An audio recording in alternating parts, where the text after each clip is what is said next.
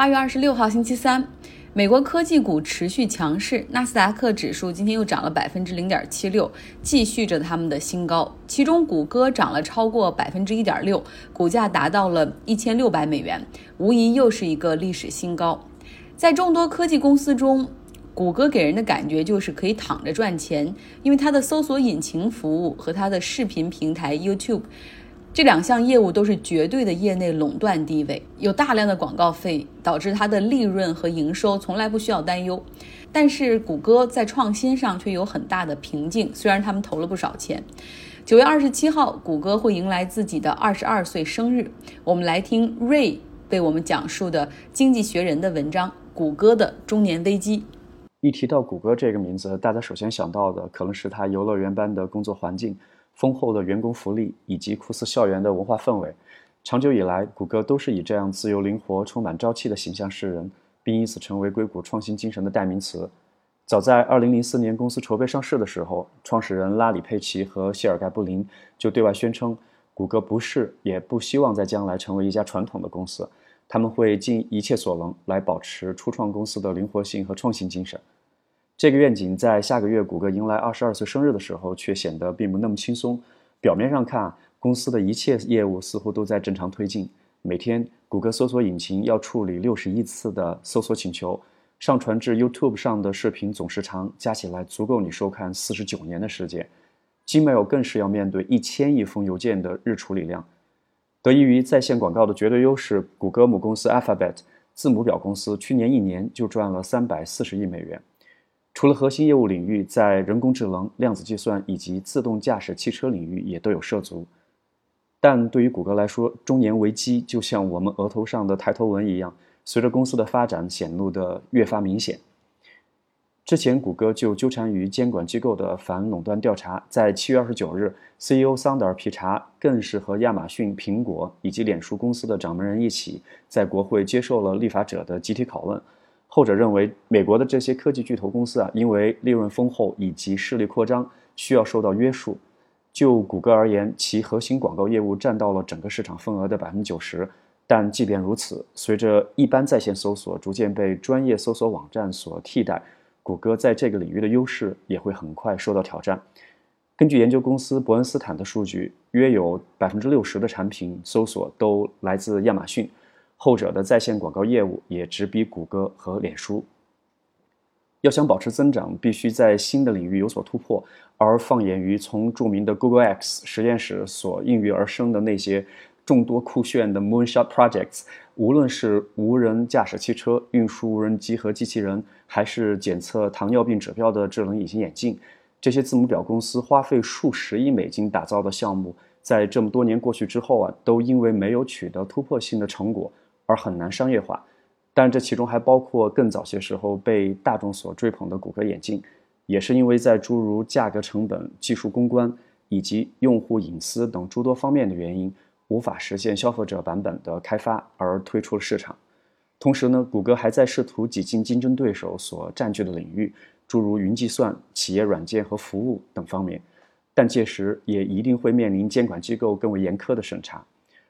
而从企业文化角度来看，虽然不像业务领域问题那么尖锐，但改革也刻不容缓。目前，谷歌的雇员已经接近十二万之多，临时合同制员工更是不计其数。谷歌早期成功推行的自由随性的公司文化，随着规模的扩大，现在已经变成了一种负累。员工的增加，使得在很多问题上要达成共识，也变得不像以前那么容易。从性别政治到餐厅肉食供应。再到向警察出售技术，分歧和争议一直都不断。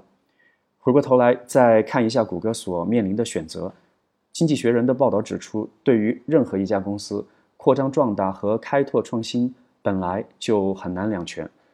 要获得成功，需要权衡究竟是应该把希望寄托在经验丰富的管理者、手持资本的大股东，还是创造力源泉的极客工程师身上。如果想要走加强管理、实行更为严格的内部管控这条路，通用电气的前车之鉴似乎提供了反面的案例。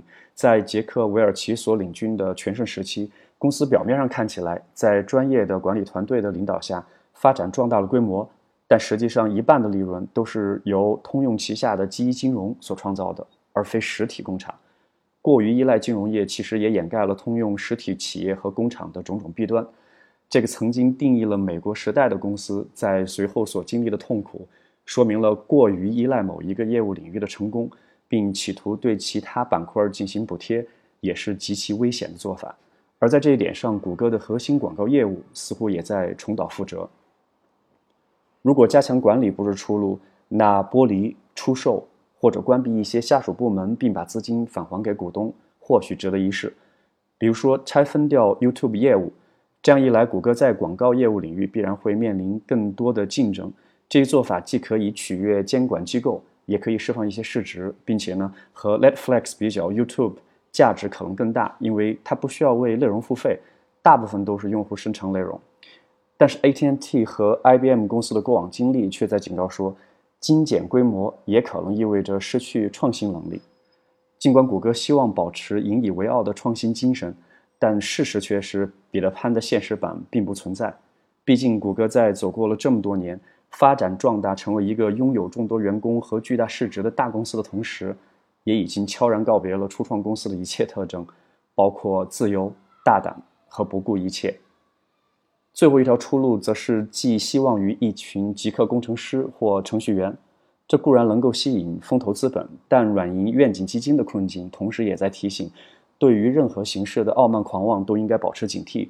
后者大胆激进的投资风格，不单单催生了大量科技行业的泡沫，也最终使自己陷入万劫不复的境地。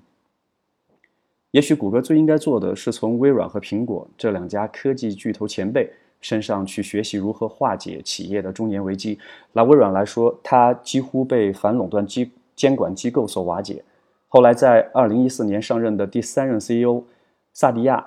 纳德拉的带领下，以云计算软件和服务供应商的身份重回市场，而不仅仅只是向客户提供视窗操作系统。而苹果公司更是在乔布斯回归并将其打造成为便携设备制造商之前啊，沉寂多年。但随后苹果将其设计优势运用到了智能手机领域，并大赚其钱。所以说，这两家公司都是通过重新发掘自身的核心目标，并以创新的方式去实践，从而重振旗鼓。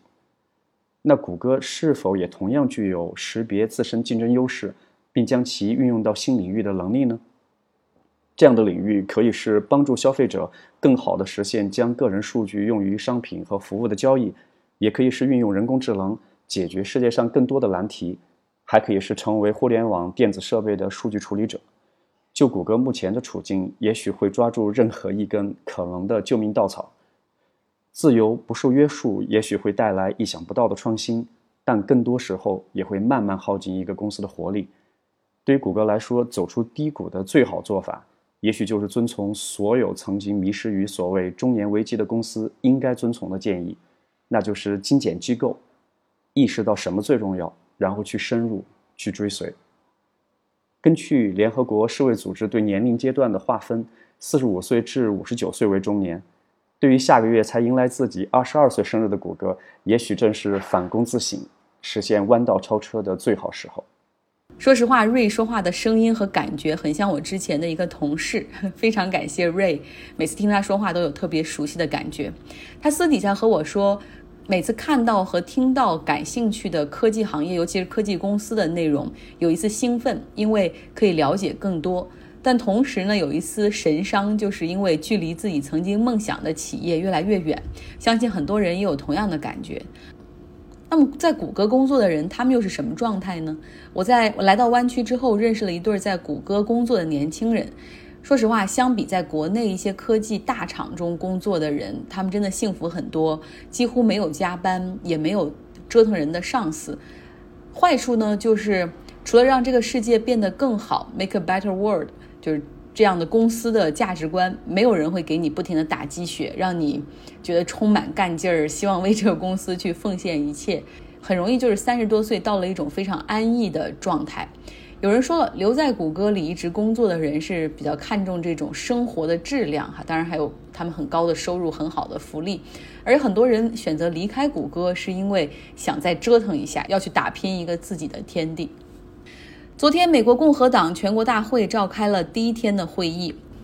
与民主党大会最直接的不同就是，民主党大会它是严格遵守社交距离，哪怕讲完话之后也会立刻戴上口罩。那共和党反正他们也不信疫情的严重性。嗯，特朗普总统自己搞了两组访谈，都是他来坐中间，大家围坐一团，甚至是肩并肩哈，很快就要手挽手了。不同于共和党全国大会的传统，就是他们的传统也是啊，主角一定是最后一天压轴出场演讲。那特朗普就是要打破传统，以自己为中心，不停的出场，反正这也是 It's all about him。那我看了一些演讲，给大家来分享一下，有一个。古巴老移民声泪俱下的演讲，哈，他就是讲他们一家人如何在古巴失去一切，后来到美国千辛万苦重新开始。他说坚决不能选拜登，因为他就是一个木偶，背后操纵他的人是 Bernie 桑德斯，他们会把美国变成古巴。当初我们问卡斯特罗说你是共产你是共产主义者吗？卡斯特罗说不是，我是天主教徒。结果我们相信了他，丢了自己的家园。我们现在绝对不能让美国沦陷。然后他真是一边讲一边抹着眼泪，听起来挺不着边际吧，对吧？就像就算是 Bernie Sanders 来当总统，他希望的也只不过是给美国人提供全民医保，这可不是什么社会主义国家的专利啊，几乎是所有发达经济体甚至发展中经济体都有全民医保。可悲的是，美国这个国家，他们有全球最昂贵的看病的费用，但是这个国家却是全球发达经济体中唯一一个人均寿命在减少的国家。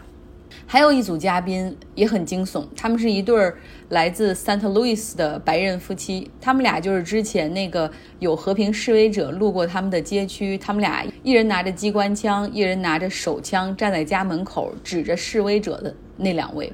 那这两个人今天穿的衣冠楚楚，面对镜头，他们说：“美国就是这样一个伟大的国家，你不仅可以买枪，还可以使用枪，同时还有成千上万的人愿意教你怎么使用枪支，这就是我们爱美国的地方。”然后他们还说，极左的民主党政府只会保护暴徒，不会保护这些白人的权利。幸好有特朗普的存在，才可以让他们得以保持 zoning 的政策，也就是让他们这个街区。不能够建那种低端公寓，所以没有穷人。挺好。